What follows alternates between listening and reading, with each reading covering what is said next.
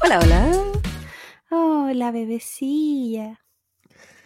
¿Qué tal, Claudia? ¿Qué me cuentas de nuevo que hace tanto tiempo que no grabamos? Este chiste es porque grabamos ayer, chiquillos. Ayer en la noche. Además, Y hoy día es eh, en la tarde. tarde. Entonces, no han pasado ni siquiera 24 horas. No. Bueno, lo bueno es que la- casi ni hablamos hoy día. Uy, ¿y qué tanto, qué tanto hiciste hoy día que, no, me- que, que me podrías decir nuevo de tu vida? Nada. No, estuve editando. editando un poco de lo que grabamos ayer y co- recolectando imágenes y qué sé yo, que, que quería. ¿Haciendo tu Eh, maleta? Junté algunas cositas, todavía no la termino. Tengo que probarme mucha ropa, entonces eso dije, ya lo voy a hacer hoy día, la noche, mañana. Porque la que te queda mala me la voy a traer. No, porque yo no, voy a- yo no voy a dejar las esperanzas de lado. Olvídalo. ya, pues si no tengo ropa, pues weona. Quizás te llevo algunos siempre que ya perdí la esperanza. De hecho, creo que tengo algunos incluso con etiqueta, que ya Ya, jamás es entraron que y la- La Claudia tiene demasiada ropa, weón, pero tiene como mal de Diógenes brígido. era porque trabajaba en una tienda. Sí, Y compraba- se y no- y- la wea. Y no crean Dejaba que las era... cosas en el galpón y se las guachipitea. Qué enferma. no crean que comp- compraba ropa cara, porque yo no sé lo que es una marca. Pero era... Eh, pillaba toda la oferta.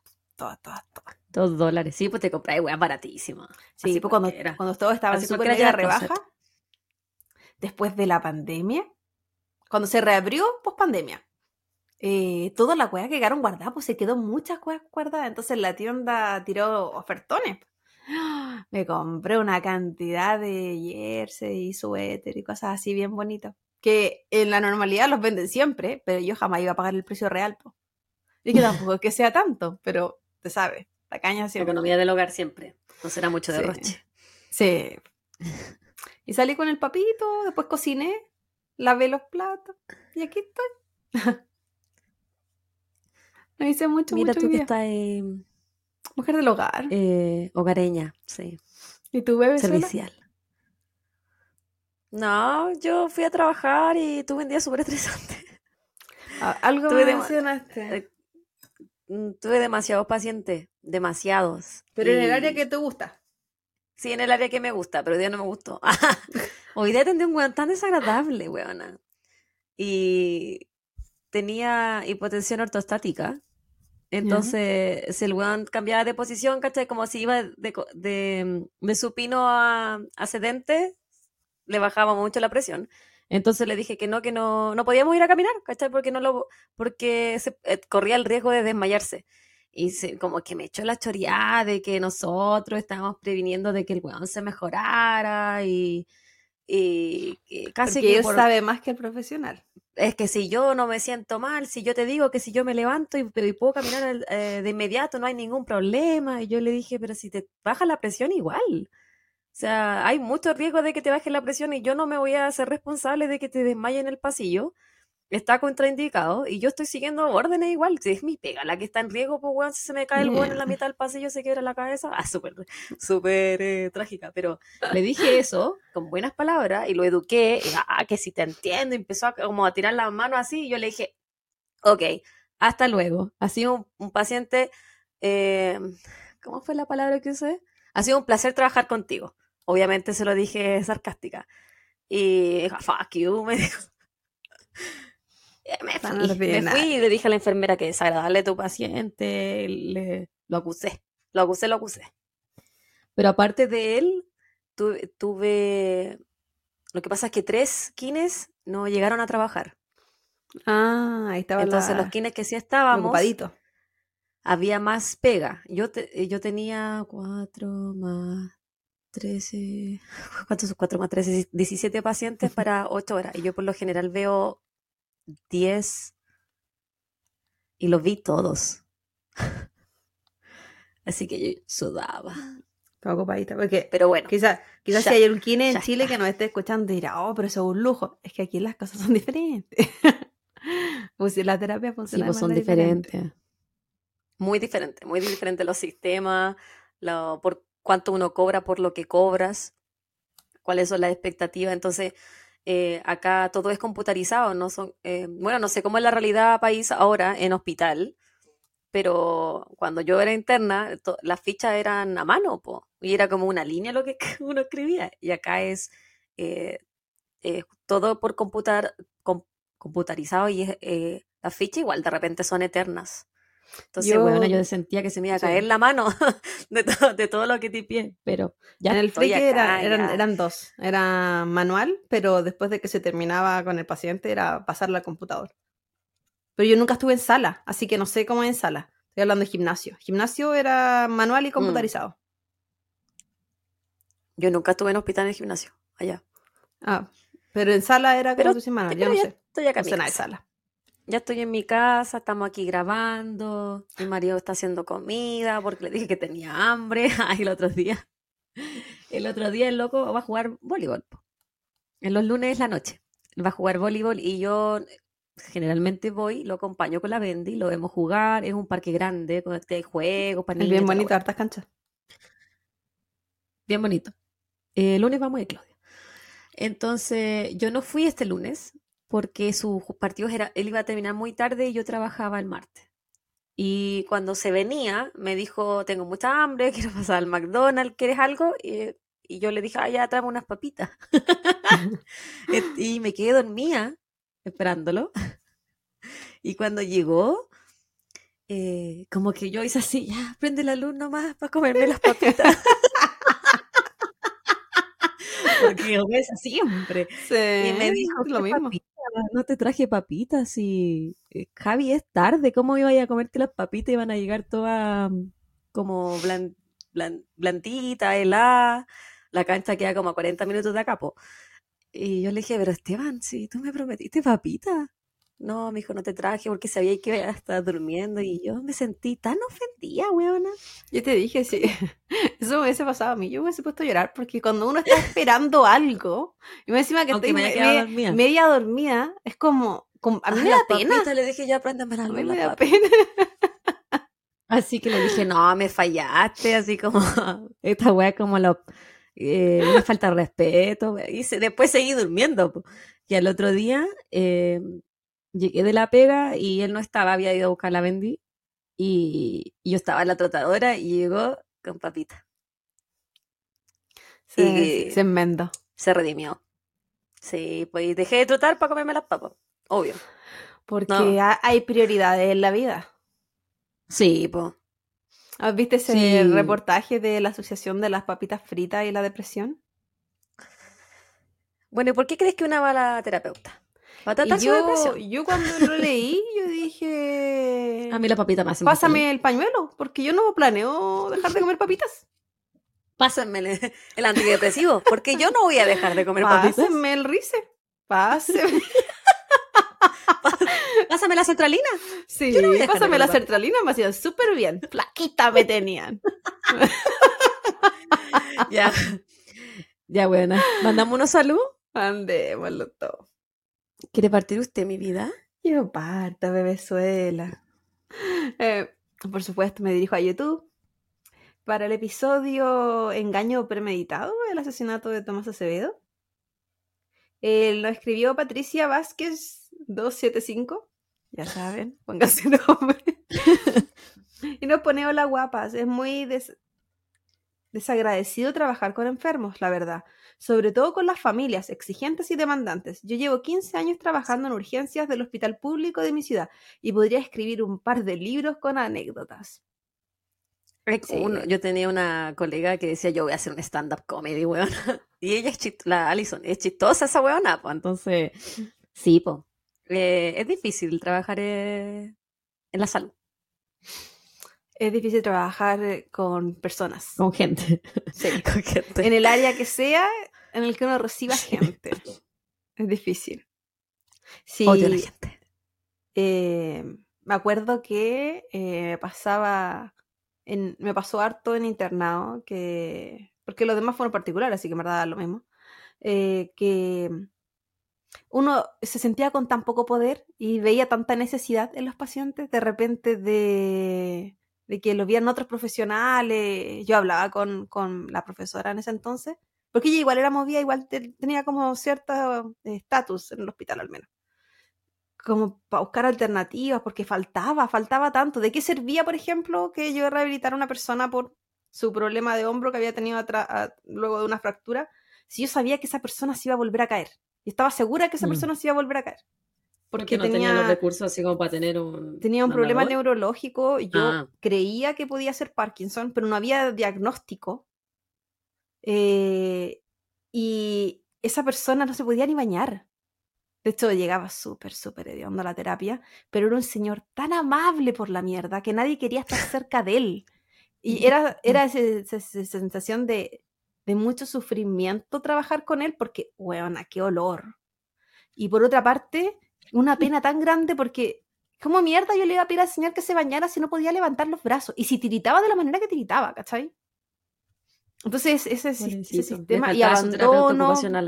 Sí, pues falt- faltaba tanto, tanto, tanto apoyo. Y esa weá sensación de, sí, voy a dar mi- lo mejor posible, pero esto no soluciona nada de nada en la vida. Me acuerdo que me quedaba mucho con esa sensación. Tuve un paciente que le dio un, un accidente cerebrovascular. Él vivía solo, era un hombre adulto, tenía que haber tenido como 60 y algo, 50 y tanto, 60 y tanto. Y estaba solo. Y obvio porque vivía solo. Y lo encontraron mucho después en su casa botado. Y decía como, ¿qué mierda si tú ahí? Porque esa persona va a seguir viviendo sola, le puede dar todas las herramientas posibles, tratar de Mm. recuperarlo físicamente lo más posible. Pero es que... Y uno estudiante más encima, pues menos poder, lo- el, lo- el menos poder máximo. Creo que cualquier persona en el hospital tenía más poder que yo. Entonces, eh, es complejo trabajar, ya sea porque tienen malas actitudes, ya sea porque el sistema es un sistema de mierda, ya sea porque uno no tiene ningún poder para hacer nada. Entonces, es complejo, es complejo por la caca, es complejo por el pipí, es complejo por los olores. Y yo creo que también por salud mental, entre otras cosas, yo elegí la- lo que estoy estudiando ahora un poco porque así no, no tengo contacto con la gente. Si yo no voy a saber ni los nombres, ¿cachai? Casi. A decir, lo voy a hacer los nombres, pero, pero no va a haber Una persona, muy- no, va a haber un- no va a haber una cara. Muy inteligente. Tu decisión. Cobarde a la vez, yo sé, pero ya no estoy dispuesta. Bueno, en, este, en mi caso, No. por los malos tratos, pero eh, es complejo. Pero bueno, dale, bebita, te toca. Mi saludo va para Damaris Cuello Moya. Ella nos escribió la semana que no tiramos ningún episodio y puso, se extrañó demasiado el podcast esta semana. Me siento una viuda de ustedes, pero se comprende la razón. Ojalá que a la Clau le haya ido bien en sus exámenes y que celebre con un cortito o vaso al seco de alcohol, obvio. No sabe nada que te enfermaste. Saludos, chicas, Se desde. Valdivia. Un Casi se abrazo murió la. Tomaba cortito, pero de medicina. Un abrazo muy grande hasta Valdivia. Esos cortitos de jarabe asqueroso. Que eran como ácido en mi corazón. Bueno, me toca a mí, bebezuela. Ujú. El siguiente saludo es eh, para el episodio de Impulso Incontrolable, Lorena Bobbitt. Eh, nos escribe Esperanza Saavedra 4618 y dice, esto me, reco- me recordó la empresa china Pico, que no le dejaron registrar el nombre en Chile. Ah, verdad. Sí, y yo no entendí por qué no nos dejaron si está la, la, la tula, La marca de la bebida. la, la marca tula, sí, po. ¿Por qué no nos dejaron los picos si están las tulas? Quizás por lo que habrá pasado con Tula, que... ¿Y cuál es, cómo, cuál es ¿Qué pasó el- el- la marca de mm, estas que son como eh, este postre que tiene forma de pene, que venden, y que llegó, que es como una franquicia, y llegó a Chile también, y que ya hacen tallas con respecto a que si lo querí bañar en chocolate, con crema y la Ah, weá. También se llama tula, También ¿o tiene no? algo con nombre de pene, pues. Sí, pero no me acuerdo bien, pero nunca Sí. comí uno de esos. Creo que ni siquiera no son veganos. Así que pucha. No, pues no son veganos. Ah. No puedes comerte esos pirulines. No todos los penes son para mí, ¿viste? No, pues Claudia, no todo. ¿Me toca? Sí, pis. Mi siguiente y final saludo va para Belén, punto. Belén y un punto, nada más. Belén Simplemente corta, Belén. corta. Simplemente Sim- Ellen, me gusta. Simply, Simply Villain. Nos escribió, hola chiquillas, las escucho siempre, me acompañan en mi día a día, repitiendo los capítulos si es necesario. Corazón. Ah. Cinco estrellas en Spotify y suscrita. Un abracito a ambas, a la Bendy, a Papito y salud por la miseria humana. Exactamente. Ahí estamos, en la miseria. Y así estamos, po. en la Claro. miseria y en la miseria vamos a seguir. Porque este podcast es de True Crime, no es de comedia. Ya lo dijimos de ayer lo- cuando grabamos. Los miserables. Ah, Ya. Este, ese es el podcast. ¿Usted está lista, mi guacha pelada? Ah. No te pregunté qué estáis tomando. Bueno, me he visto con una tacita de té en la boca. Pero además de eso, estoy con un vino rojo dulce. Porque como te dije ayer, se había acabado la sangría. su red. Me serví esta copa. Y bueno, tenía el té al lado, estaba preparándome para subir. Y la Jime me dice, ¿por qué vas a tomar de nuevo? Y le dije, porque voy a grabar. ¿Por qué tengo Me- alcoholismo, mamá? Y me dice, pero te va a tomar todo mi vino. Y, y le digo, tengo una Ya, copa. si te vais Y me- le dije, me voy mañana, porque tengo- estoy un poco perdida los días. Es para pasar mañana, pero no importa. ah, no, pero igual, pues, no tenéis que tomar, no tenéis que tomar tanto, me dice. Yo le digo, ¿cuántas veces a la semana tomo? Y tomo una copa o media copa, todo esto. Eh, ¿Cuándo y me, dijo, ¿cuatro veces? Yo le dije, ¿cuándo mierda he grabado cuatro veces en la semana? ¿Con qué tiempo? Qué Le dije, dos, con suerte. Tomando cuatro veces. Y, Javiera Carolina tomando sola. empezó, ya me voy a morir, porque así, to- todo esto se tiene que ir hacia ella la víctima. y, y me va a decir qué buena que era la Jima, que se preocupaba de mí. Eh, Pero que tiene y que le ver dije, eso? y vino, voy a tomar al lado de tu tumba, y me fui. Así de ruda. y después me puse a llamar al Ah. papito y me dijo, si yo no voy a ir, ¿y qué? Te está llamando a ti también. Sí, chora me puse en el camino con mi copa de vino que me estaba diciendo, Es que, suéltalo. eh, era la, la abstinencia que te estaba Sí. provocando tan agresividad. Me estaban quitando la droga de la mano. Yo estoy tomando esta piña colada en bolita y fíjate tú, Claudita, que eh, no tiene crema, así que es apto para ti. Cacha, una bolita que se sube y se baja. Ay, que se sube y se baja. Tenemos que ir al super a comprar bebestible cuando, cuando llegue. Sí, sí. me, me acordé que cuando me dijiste, oye, a propósito, llego el viernes, no el sábado, y yo sí, Claudia, sí sé. Lo tengo súper claro. Y yo pues súper perdida los días que me voy. Todo. Pero bueno, Alguien tiene que, que que saber las cosas y eso soy yo. que yo lo sé Sí, cuando vamos a ir veo al el planner. Pero si yo no sé Va- nada. Vamos a ir al súper con la Bendy porque hay que comprar cositas ricas para nosotras. Ujú. Ya. Ah, el tema de hoy no es nada una cosita rica. Ah, no era guju. No. Hoy día vamos a hablar de las Amber Alerts, La temática de la semana. la temática de la semana. Hay que explicar a Te la voy a- todo. Así que Te voy a dar una pequeña intro de las Amber Alerts. estamos ¿Ya? aquí escuchando. El FBI estima que al año ocurren alrededor de 450.000 abducciones de menores. Menos del 1% de los niños secuestrados suceden a manos de un desconocido.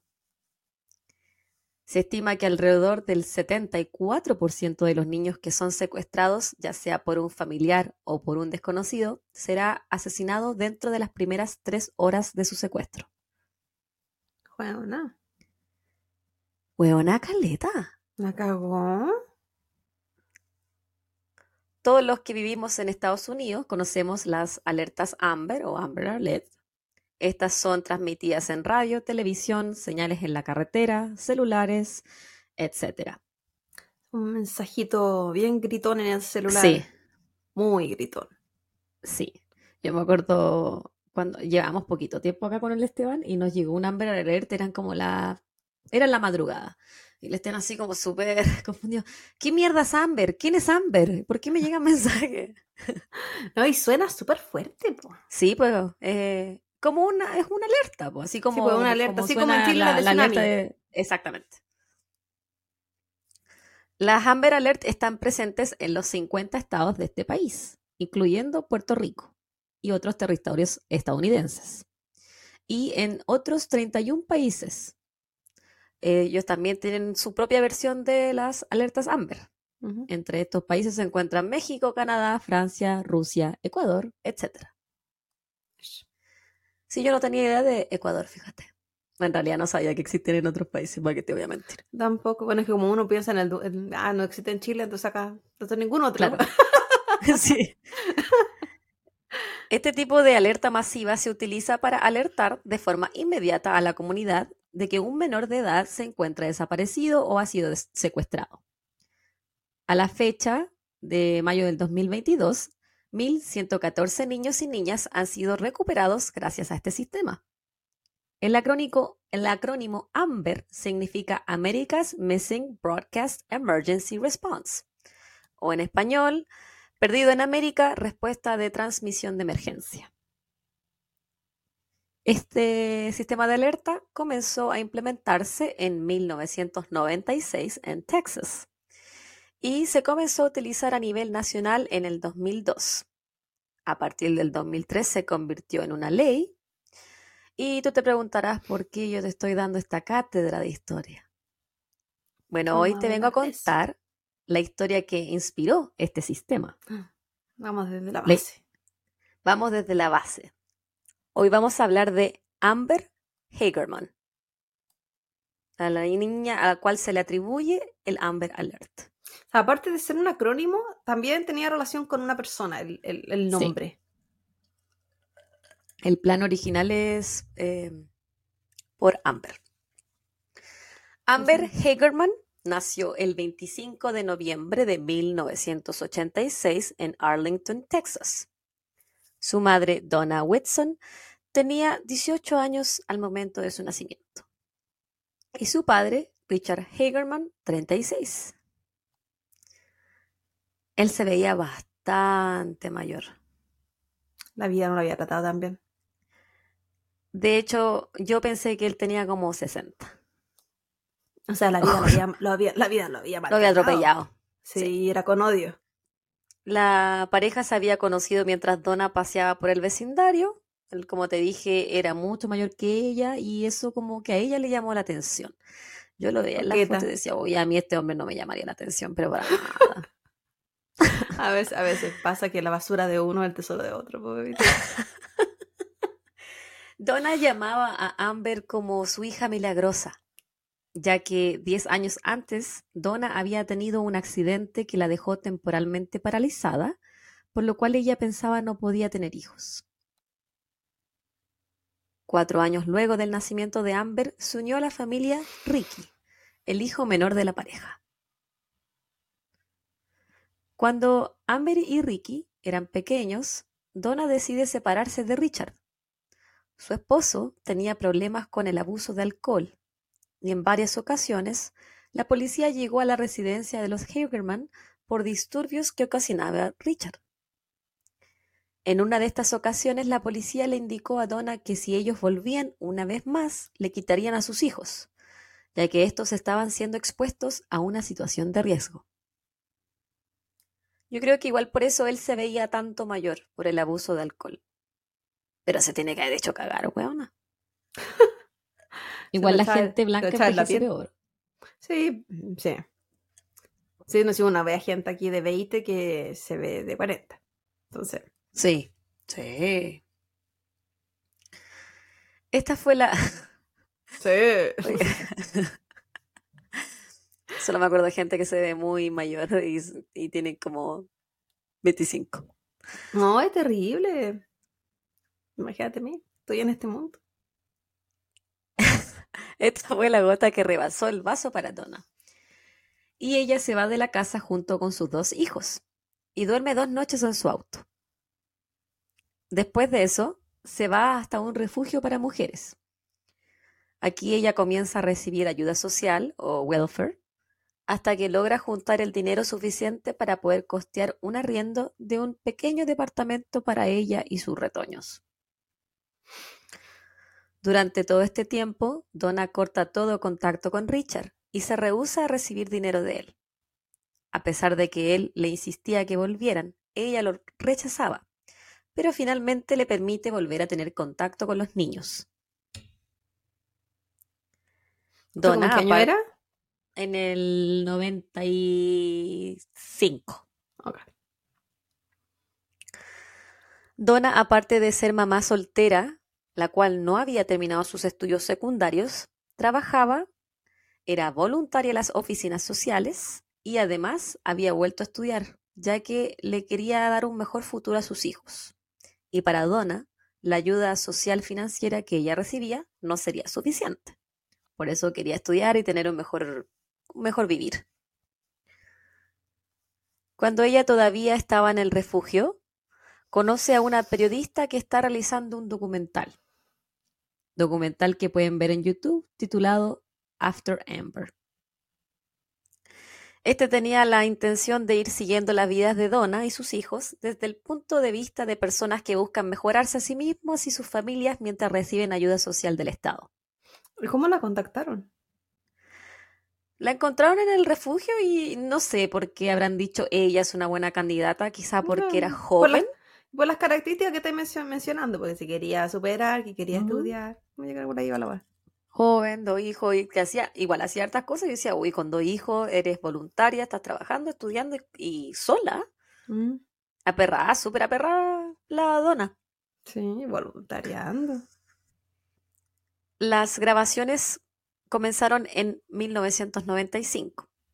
Aquí se puede observar como tres semanas antes del cumpleaños número 9 de Amber, Donna terminaba de pagar en cuotas el regalo que le había comprado a su hija, una tenida con diseños de Pocahontas, algo que ella no estaba acostumbrada a tener porque se tenían que vestir con ropa regalada o de segunda mano.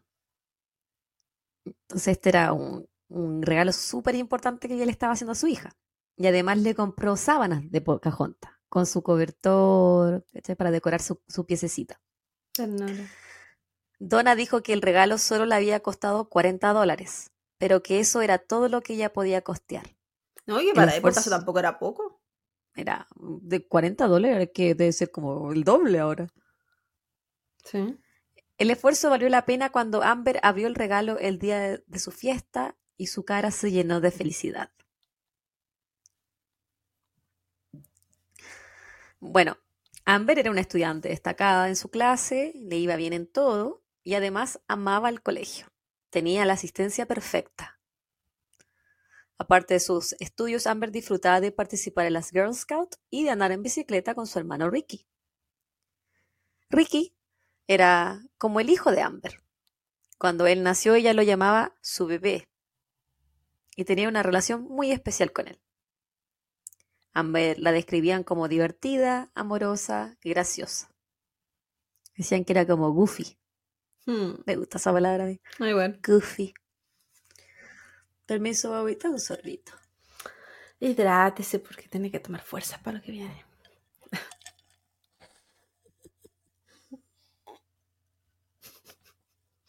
Estamos ahora en el 13 de enero de 1996. Amber se encuentra en la casa de sus abuelos maternos. Y a las 3.10 pm sale a andar en bicicleta con Ricky. Los abuelos le habían dicho que solo podían andar ahí en la misma cuadra, la ruta que ellos hacían siempre. Pero Amber quería ir un poquito más lejos. Y junto con Ricky pedalean hasta el estacionamiento abandonado de un viejo supermercado. Este era un lugar bastante común para que los niños en general fueran a andar en bicicleta. Tenía rampas y desniveles.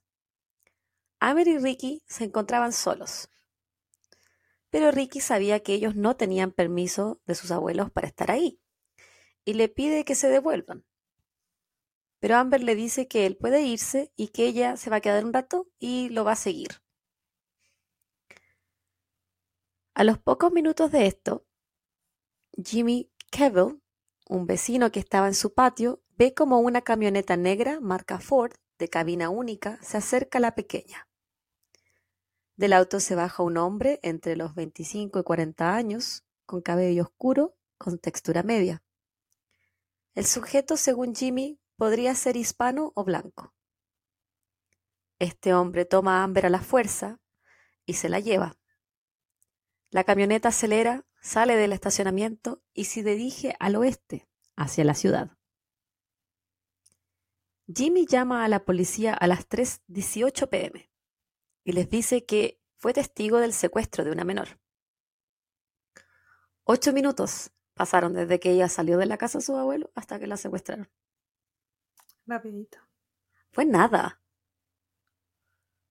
Fue todo muy rápido. Sí, bueno, todas esas, todas esas cosas pasan eso- así, po. En esos momentos, Ricky, que ya había llegado donde sus abuelos, les dice que su hermana no lo había seguido. Él hasta el momento no sabía lo que había pasado. Sí. Y, y que se había quedado sola en el estacionamiento del supermercado.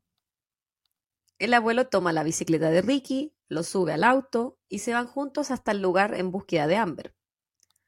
Pero cuando vuelven, observan la bicicleta botada en el suelo.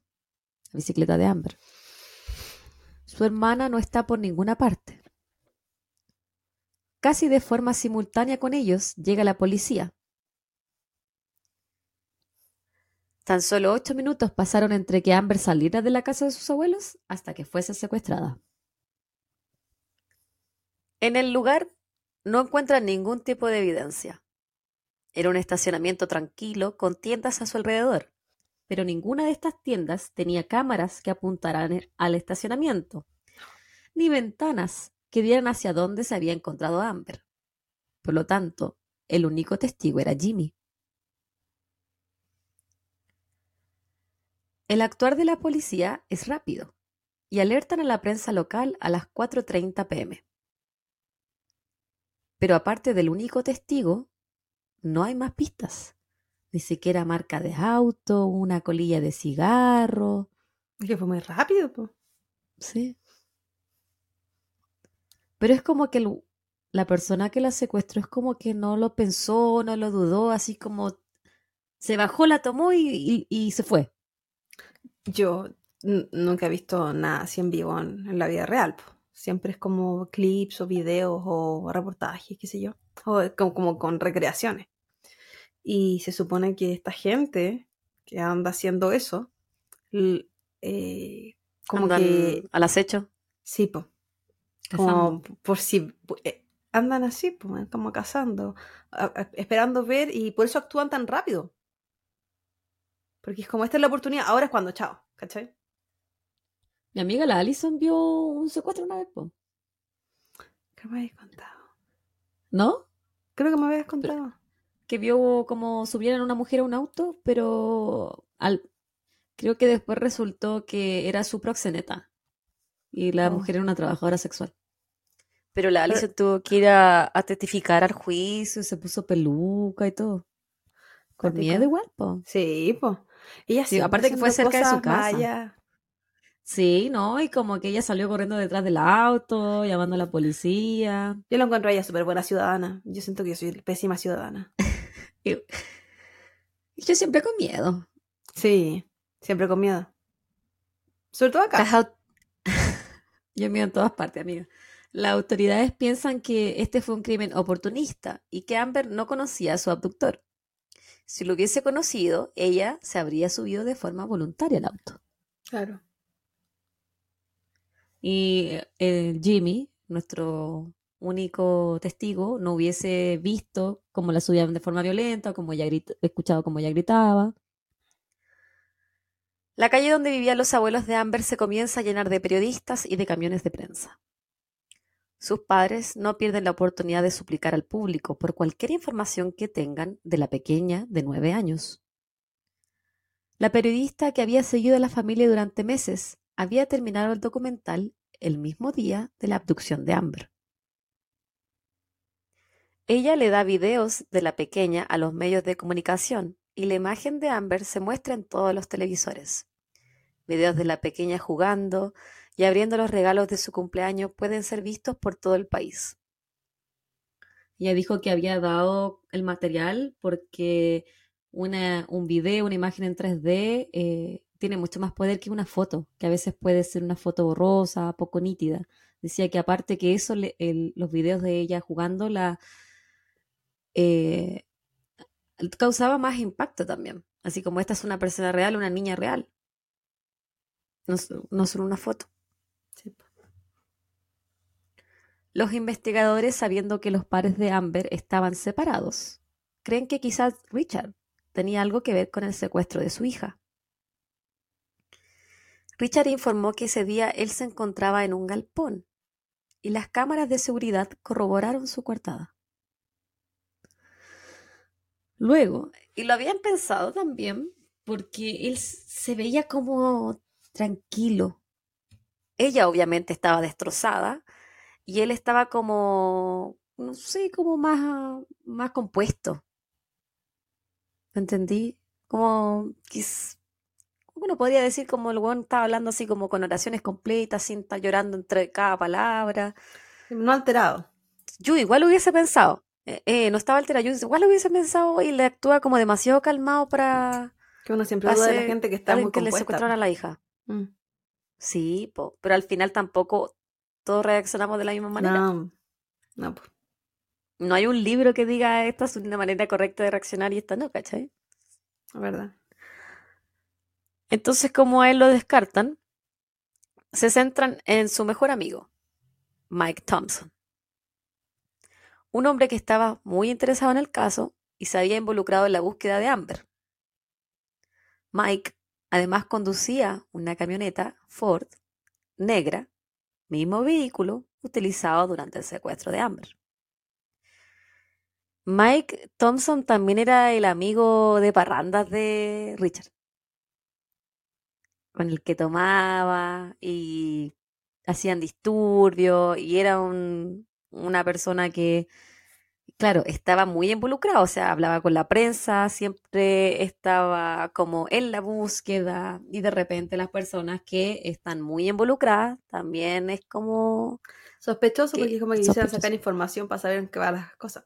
Claro, exactamente.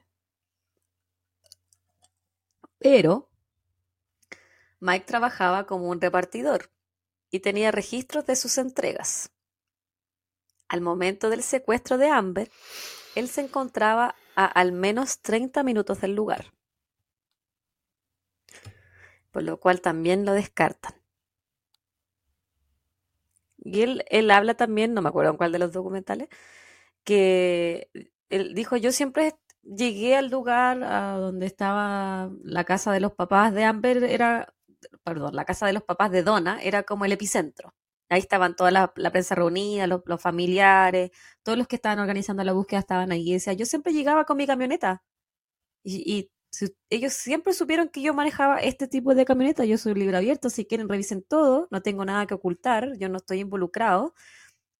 Y lo otro era que esa camioneta era muy común.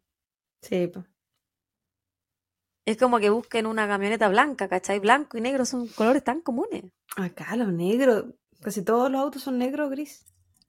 Acá casi todos son blancos por el sol.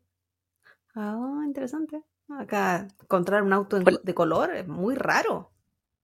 No, acá igual hay, pero acá es blanco porque se, se destiñe menos la pintura por el sol. ¿Y son más caros también? Pensé que era porque eran más fome. ¿Qué me, ¿Qué me estás queriendo decir? Los colores, porque, por ejemplo, en Chile me acuerdo que era común ver un auto verde.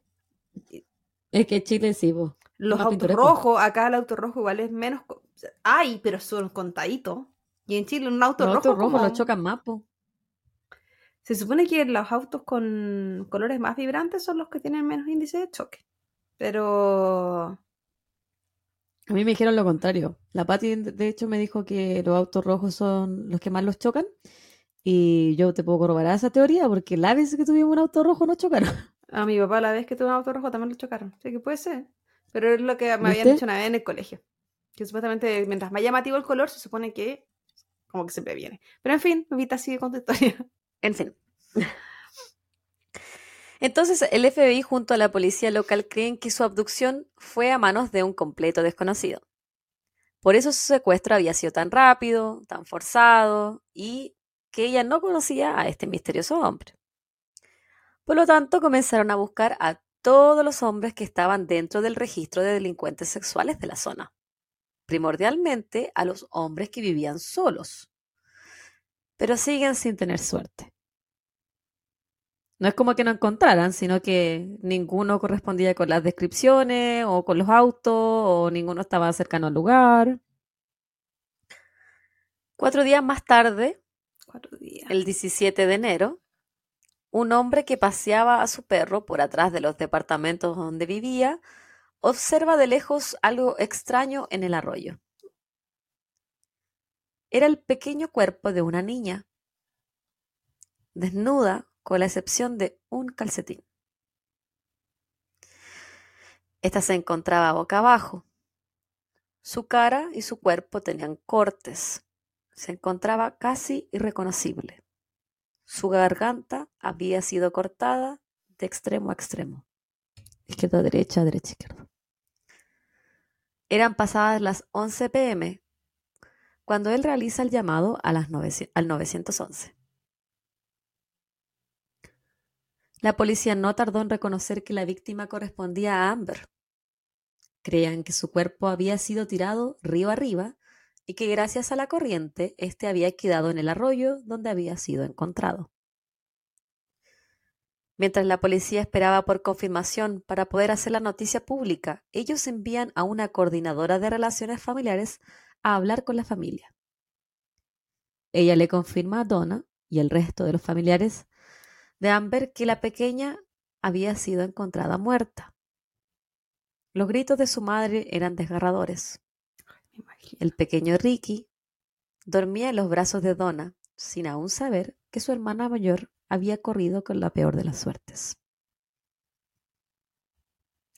En el hay dos documentales, el documental de que le hicieron las que lo seguían y el documental de Peacock, que se estrenó hace muy poquito este año. Y ahí hay videos de cuando a ella le dicen, no en no adentro de la casa, sino que videos de personas que están afuera y se escucha igual el grito. Ay, qué terrible. y, y muestran cómo la familia está como esperando la confirmación de que sí es ella y están y son como las 3 de la mañana y están en el living y en la en las noticias están dando así como encontraron un cuerpo de una menor, creen que es Amber, no hay confirmación y están como todos los periodistas cerca del lugar de- del arroyo y los papás, los abuelos están así como para la cagada, obviamente, y llega la, la coordinadora y ahí salen las cámaras y ella les dice y, se escucha el grito y weón, es tan terrible. Es que es como el peor escenario. Y todavía en ese momento no sabía ni siquiera las condiciones en las que estaba. Yo creo que ahí te Sí. de, te termináis de morir. Donna, al enterarse de que su hija estaba muerta, le pidió a los detectives tomarla en brazos una última vez.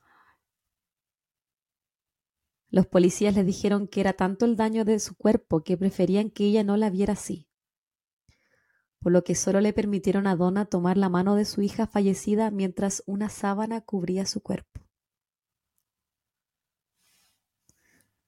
¿Sabes lo que es que te quiten? Es como a la mamá de Tomás, que te quitaron la oportunidad de despedirte. Pero esta niñita tenía nueve años, o sea, tú todavía los puedes tomar en brazo y que, no- y que te quiten esa wea de poder despedirte de tu guaguita en brazo. Ay, weona, qué terrible. Que quizás las condiciones en las que ella hubiese tocado ese cuerpo, pero aparte que estaba en agua. Entonces, imagino que ahí Sí, en po, se peores condiciones forma. Eh, hubiese sido el daño psicológico aún peor. Si, ojalá ella no haya tenido acceso a fotos ni nada de eso, porque si fue así, peor aún. Yo encuentro que fue la decisión acertada de los detectives, de no Sí. permitirle ver su rostro, porque así no te quedáis con eso por el resto de tu vida. Sí. El cuerpo de Amber se encontró a cuatro millas, más o menos 6,5 kilómetros de donde fue secuestrada.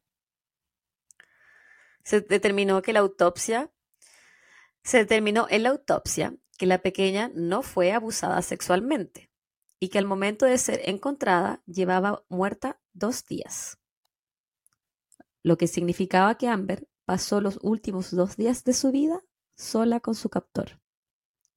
O captores. Ahora, o captores. Yo en el documental de Peacock, los detectives decían que ella no había sido abusada sexualmente y que lo más probable es que el goce sexual de su captor o de, sus captores era el secuestro y asesinarla. Y eso era lo que le otorgaba el goce, no abusar de ella sexualmente, físicamente, propiamente tal. Eh, Pero en otras partes yo leí que claro, con penetración, otro tipo de vejámenes. Pero en otras partes leí que sí había sido abusada sexualmente. Yo prefiero quedarme con la versión de lo de Peacock porque ahí sí estaban los detectives del, caso hablando de la. Entonces, si es que leen otro tipo de información donde sí decía que ella estaba abusada sexualmente, yo no me quedaría con eso. Y sabéis que por mi sanidad mental prefiero no quedarme con que sí la abusaron sexualmente porque estuvo dos días con, con esas personas. O sea, sus últimos dos días fueron un infierno. Me imagino yo. Porque sí, pero por la manera que las dejaron, pues. La tiraron como basura. ¿Pero cuál era el punto? No sé, weona. Por eso yo decía que... Si, si, me hubiese dicho, ¿sabéis qué? La pillaron sin riñones. Ya, puta, era eso. ¿sabéis qué? La vendieron, ya, era ese el motivo. Incluso si me hubiese dicho, ¿sabéis qué? Hubo actividad sexual en ella, hubo abuso, hubo algo. Esa era la idea. Pero ¿cuál es el punto de robar una niña, tenerla en tu poder y matarla? No lo sé. Como la policía no. Como que eso me tinca como para una venganza, ¿cachai? Como ya quiero vamos a hacer pagar a alguien. Pero si no,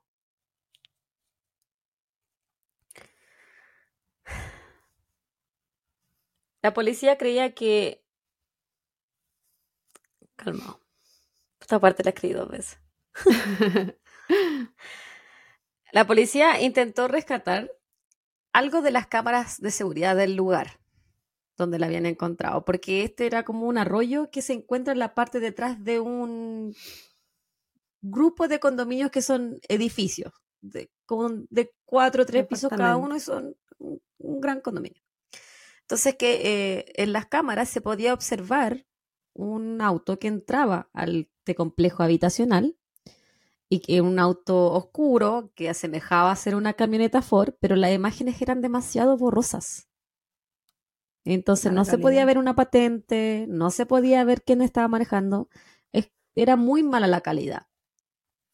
Entonces ellos deciden que ya como que no les sirven las cámaras, empiezan a buscar en todos los departamentos de todos los edificios, si alguien tiene ese tipo de camioneta, algo que los lleve a encontrar algún culpable o alguien que los pueda direccionar. Incluso investigan al hombre que la encontró, el cual cooperó en todo momento.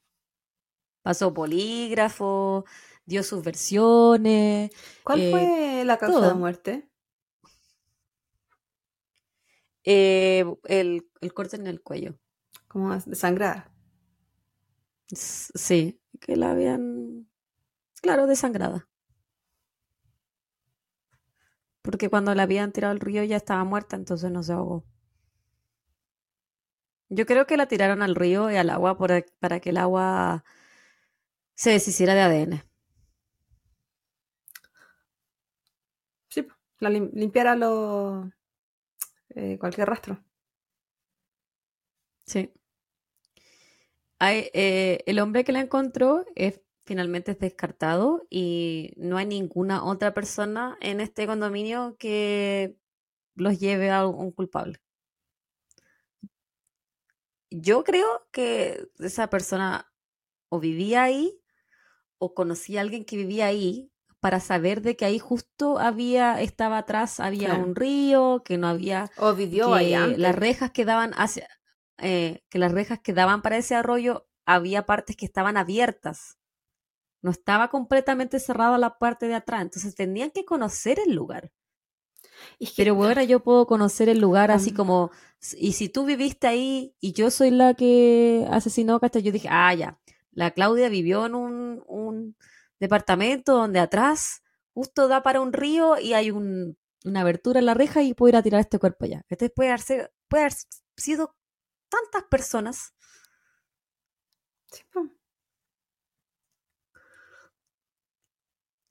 Amber Hagerman Fue enterrada por sus amigos, familiares y otras 2.000 personas que asistieron a su funeral. Su captor seguía libre y ninguna pista lograba que las autoridades llegaran a él. Incluso durante su funeral, la policía hizo un despliegue de agentes policiales encubiertos para ver si es que veían a alguien medio sospechoso mirando, después revisaban la foto de los asistentes y nunca llegaban a nada. Que no tenían nada de qué agarrarse, pues. No, pues, nada. Yo diría que es casi como un crimen perfecto. Dadas las condiciones de la época, las cámaras y todo eso, sí. Porque ahora algo así se lleva a cabo, esta persona la, la agarran al tiro porque tan... Es que, piensa, 5 kilómetros es cerca. O sea, esa Sí, camioneta anduvo en el área, ¿cachai? Súper cerca. Era del área, conocía el área. Si ya no vivía en esa área, vivió, pero conocía perfectamente el área. Aparte que lo que decían era que cuando a ella la secuestraron, la camioneta dobló hacia la ciudad, no hacia la carretera, para irse de la ciudad. Entonces, si tú quieres escapar, te vas a ir de la ciudad y no irte hacia la, irte hacia la ciudad donde hay semáforo, donde hay más cámara, donde hay más tráfico. Tiene que ser una persona local, no una persona que anda transitando por la ciudad. Es una persona local, con redes, que tiene, que sabía del lugar donde la iba a dejar y tiene que haber vivido cerca esa persona. La tienen que a ella haber tenido cerca de donde la secuestraron y de donde la fueron a tirar. No, y tiene, que piensa que para sacar a la niña del auto, si la niña se gritaron, lo que sé yo, para sacar, para sacarla al auto y que nadie lo notara también. Suponiendo que no estuvo Y a los dos días luz dentro del día, po, auto. weón. Sí, po. Imaginando que no estuvo sola dentro del auto los dos días.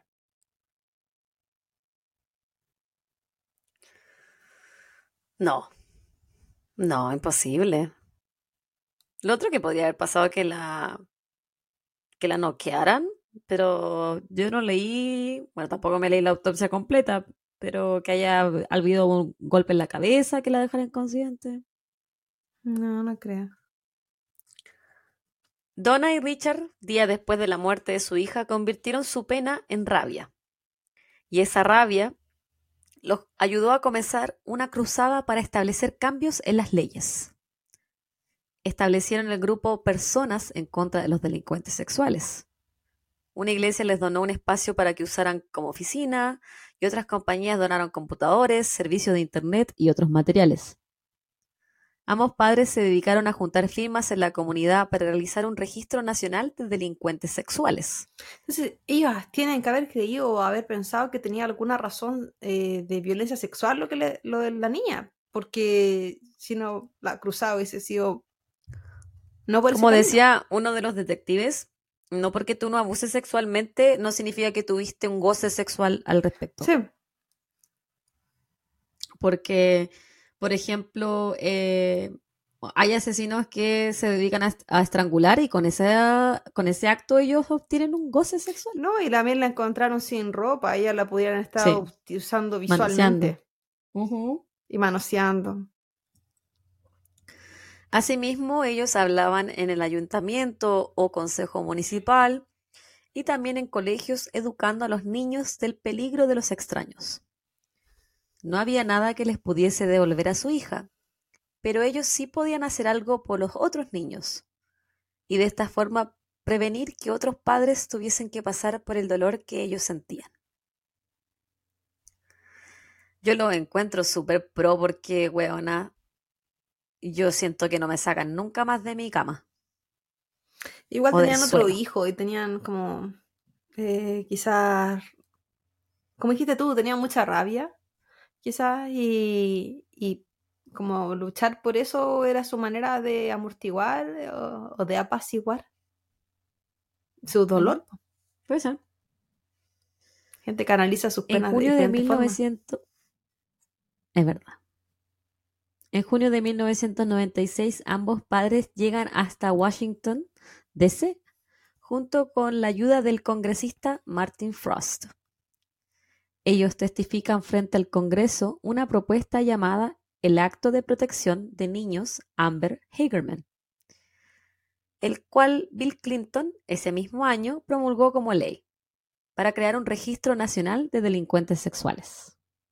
O sea, hasta ese entonces no existía un registro nacional de delincuentes sexuales, pues weón. Estamos hablando del 96. Cuático. Mientras tanto, en Texas, la comunidad que estaba desconsolada por la muerte de la pequeña Amber comienza a generar ideas. Diana Simone llama a la radio y pregunta al aire que si hay un sistema de alerta del clima, ¿por qué no hay también un sistema que alerte a la comunidad sobre el secuestro de una menor de edad? Ella dice que si las personas supiesen en qué auto, por ejemplo, se ha raptado un menor, todos podrían estar más pendientes de buscar este vehículo. Las personas en la radio le piden a Simón que mande una carta, la cual posteriormente presentaron en una conferencia regional de radios como una posible idea. Ella lo hace y pide que lo llamen Amber's Plan o el plan de Amber. Tiempo más tarde, el plan Amber se convirtió en Amber Alert. Desde su creación, en 1996, solo fue usado en Texas, pero poco a poco fue expandiéndose en distintos estados del país, hasta que en el 2009 este sistema de alerta se utiliza a nivel nacional e internacional. Si bien al principio el sistema de alerta no tuvo mucho éxito, en 1998 Rayleigh Bug, de tan solo dos meses de edad, fue raptada desde su casa por su niñera. Pero gracias a la transmisión masiva de esta información, la pequeña pudo ser recuperada sana y salva en menos de 30 minutos. Rápido. Decía la mamá, porque también las da. Ella fue la primera niña nacionalmente que pudo ser recuperada por el Amber Alert. Y decía eso, era una, era una pareja joven. La mamá era joven, el papá era joven, y ella la dejó en la casa de la niñera. Era como esas Daker que están en tu propia casa y se fue a trabajar y después ella llegó a buscar a su hija y no estaba la niñera en la casa. Y no había nadie, no estaba el auto. Entonces ella comienza a llamar, nadie contesta y empieza a llamar a la policía y la policía llama a la radio y la radio dicen ya, vamos a tirar el Amber Alert. Y era la primera vez que lo tiraban.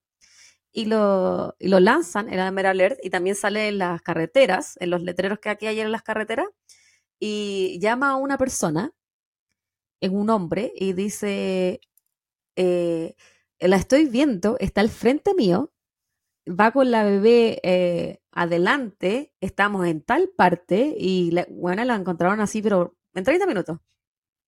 Y obviamente se la llevaron presa. Pero era, era, no, era, que estaba yendo a comprar. era robo del niño. Era rapto. Sí, después eh, descubrieron que la niñera tenía problemas psiquiátricos, no sé qué otra wea. Mm. Se la estaba raptando. Sí, lo único fome de, esta alerta es que uno sabe cuando se lleva al niño, sabe la patente, a veces incluso quién es la persona, sabe la edad, las características, fotos del niño, toda la cuestión. Pero no sabís si lo encontraron, pues no te avisan. Hasta llegaste hasta cuando desapareció, ¿no? Es verdad. Entonces no sabía, hay que seguir viendo, hay que seguir buscando, ¿no? De repente aquí los canales de noticias te avisan, pero... Esa idea tiene que mandarla una carta, Claudia. avísenos, porfa, para quedarme tranquila de que los niños aparecieron. Sí, puede tener razón, uno se queda con la duda. Aquí las que más yo he visto han sido alertas sobre todo de papás retirando, papás que no tienen que hacerlo, retirando del colegio a los niños entonces, como a la mala. Bueno, lo que dije al principio, pues la mayoría de las abducciones son por los propios familiares y generalmente, no me acuerdo cuál era el porcentaje, no lo anoté, eh, es un, la mayoría es por el papá o mamá que no tiene custodia. Sí.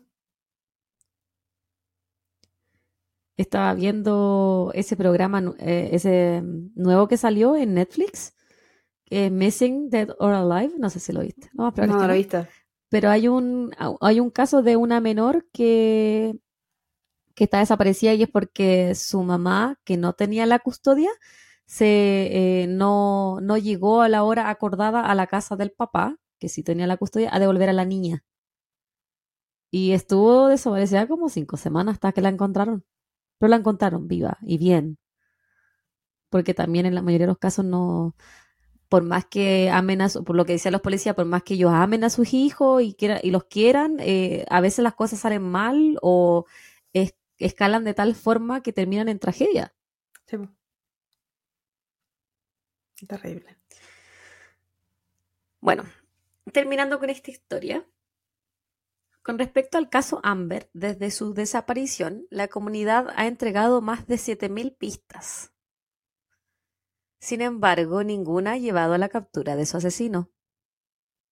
La policía de Arlington sigue trabajando en su caso y en el 2021 revelaron que tienen ADN que podría indicar el culpable de este horroroso crimen. Y esperan que algún día puedan recibir una pista que los lleve a su captura. Al día de hoy, sigue habiendo una recompensa de 10 mil dólares por alguien que entregue información. Ellos tienen ADN, pero este ADN no ha sido match en ninguno de los sistemas que ellos tienen. Claro, entonces, hasta que encontré algo. Claro. El hermano de Amber, Ricky Hagerman, y con esto termino ahorita, se convirtió en padre en el 2020. Su hija Gracie nació el mismo día y a la misma hora que Amber. Oh. Su familia no se rinde y siguen activos en la búsqueda de su asesino.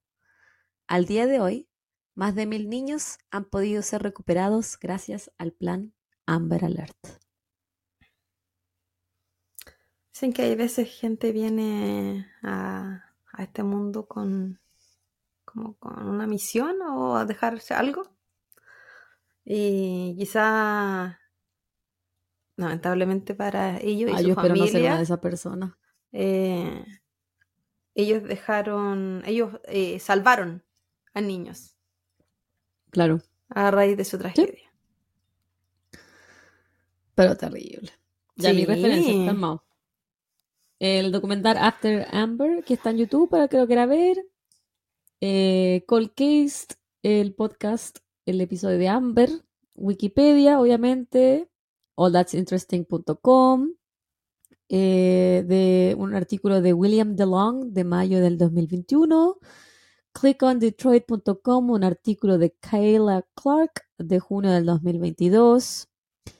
NBC News, un artículo de Haley Barber de enero del 2016, una página, eh, un artículo de una página de Walden University, ABC News también de eh, Emily Friedman, enero del 2010, eh, la página Amber Alert Timeline, la página people.com de Christine Paylisek, no sé si lo dije bien, pero tampoco me importa, de enero del 2022 la página scarymom.com y el, el, documental de Peacock, Amber Alert, que salió este año, hace poquito, un par de veces parece. Harto lugares, bebita. Harto investigadora. Es que sabéis que no es tanta la información tampoco, a pesar de que eran tantos lugares, igual es como bien escueto todo. Y a veces es repetitiva, a veces tienen un dato más. Había fechas que había errores, había horas que había errores, el tema del, abuso sexual, se la habían violado o no la habían violado. Sí, pasar todo Pero lo más completito era el de Peacock, era el más completito. Y el, que está en YouTube eh, tiene hartas imágenes porque, porque era como la vida de ella también. Sí, po. Se supone que el, la fecha que ellos tenían para estrenar ese documental eh, eh, fue el día que la encontraron. Qué Entonces, obviamente no que justo haya existido esto a ellos. Había uno de los detectives decía, ah, estaban haciendo un documental de ella, era una niña que la habían hecho un target la conocían, eh, ellos sabían que a ella la tenían que atacar y la documentalista dijo es que el documental no ha sido estrenado. Yo soy la única que tiene las imágenes también. Pues yo también igual pienso, quizá es una teoría muy conspirativa, que es mucha la coincidencia. ¿La cagó? ¿Y si era alguien del equipo del documental? Puede ser. Pero me imagino que también lo investigaron, po, a todos los que le están haciendo el documental. Pero es que esas, las, las personas igual pueden tener, ¿cómo se llama? Descartes, pues. Si era alguien que tuvo acceso a las imágenes, ¿Cómo? pero no necesariamente había estado por ahí, por ejemplo, visiblemente. Mm. Sí, bueno, me da, me da pena y me da rabia que no, haya, no han encontrado a las personas. Han pasado Me carga, ha me pasado carga cuando eso pasa. Mientras más tiempo pasa, es más difícil. Porque po. la familia, weón. Sí, entre más tiempo más difícil, pero la familia vive con ese dolor. No tenéis la resolución, ¿cachai? Ya tienes el cuerpo, la pudiste enterrar y todo. Pero, y no hay nadie que esté pagando por eso. Por lo, por el dolor que te causaron a ti y Y- por lo que le hicieron pasar a ella. O sea, esa persona ha vivido su vida como Y si nada. además, esa... Y quién sabe si ha vuelto a cometer crímenes. Exactamente. Tampoco se sabe si lo hizo antes. Porque es demasiado directo al grano. Hemos hablado que normalmente esta gente como que va aprendiendo en el camino. O sea, ¿qué, qué hizo esa persona antes de llegar a eso?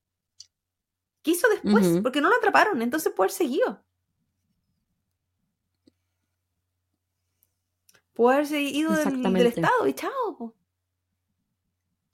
Quizás un padre de familia del sector, loca. Quizás es alguien que estaba en la policía. Ah, quizás que uno sabe. Ya andan por ahí por la vida. Sí, po. Si caras vemos, pero secretos no sabemos. Si la gente tiene de repente unos pasados y unas vidas tan oscuras. Sí, pues. Hay gente que vive una doble vida, pero brígidos. La cagó, ¿no? Ujú. Hasta que Pero se ese es mi caso de. Bueno, la cagó. Este es mi caso de esta, esta semana, el último caso que vamos a hacer eh, por un tiempo separados. po. No sé cómo lo vamos a hacer después para grabar. Vamos a poner el micrófono en el medio y nuestros vamos a besar. y nuestros labios muy cerca. falda. Te sientas aquí encima. Vamos a... Ay, chucha. Ay. Me- mejilla. Pero Claudia, prende el micrófono. Ay, mejilla con mejilla. es que le pegué a la weá, pues la pegarle. Te emocionaste tanto que apagaste el micrófono. De solo imaginarme tan cerca de ti, mira cómo me puse, me sonrojé y me emocioné. Ay, ay, estoy sudando. Ah, Me vi en tus faldas, cortando la circulación. Me vi. Venga. Cortando la circulación. Venga, la más guaguita. Ah, pero sí, eh, igual, este caso y su no resolución, obviamente, me recuerda al famosísimo caso de la Madeleine. Sí. Qué Pero la sensación de que todavía ella no la, no la han encontrado. po. No, po, eso. No sé qué es peor. Eso. Yo creo que es peor eso. Yo prefiero Eh. saber, por más terrible que sea, lo que le hicieron. O quizá no a cabalidad lo que le hicieron. Pero saber que está muerta y poder enterrar un cuerpo. Hay un A no cierre. saber. Hay un cierre, claro. Sí, y el otro guarda hay una esperanza eterna, eh, la incertidumbre de por siempre, de que no, so- solo de lo que le hicieron, lo que quizás le siguen haciendo. Weona, porque Ay, alargáis para siempre la tortura, po. terrible. ¿Por qué hay gente tan mierda en este mundo? No sé, weona, porque hay gente tan mierda. Esos son otros tipos de delincuentes, así como hemos hablado de los violadores, que yo siento que deberían estar presos para siempre. El que secuestra. Así, estoy hablando de como este, este tipo de secuestro. Así como. O sea, todos los secuestros son pésimos. no debería haber ninguna diferenciación. Pero no es lo mismo lo que estamos la hablando de, del que el papá se lo llevó y se lo, lo tuvo en la casa porque tenía problemas con la custodia, que alguien que se lo está llevando porque quiera hacer un daño, pues, weona. yo siento que los abusadores, los secuestradores, los asesinos, todo lo que tenga que ver con niños, Ah, con niños.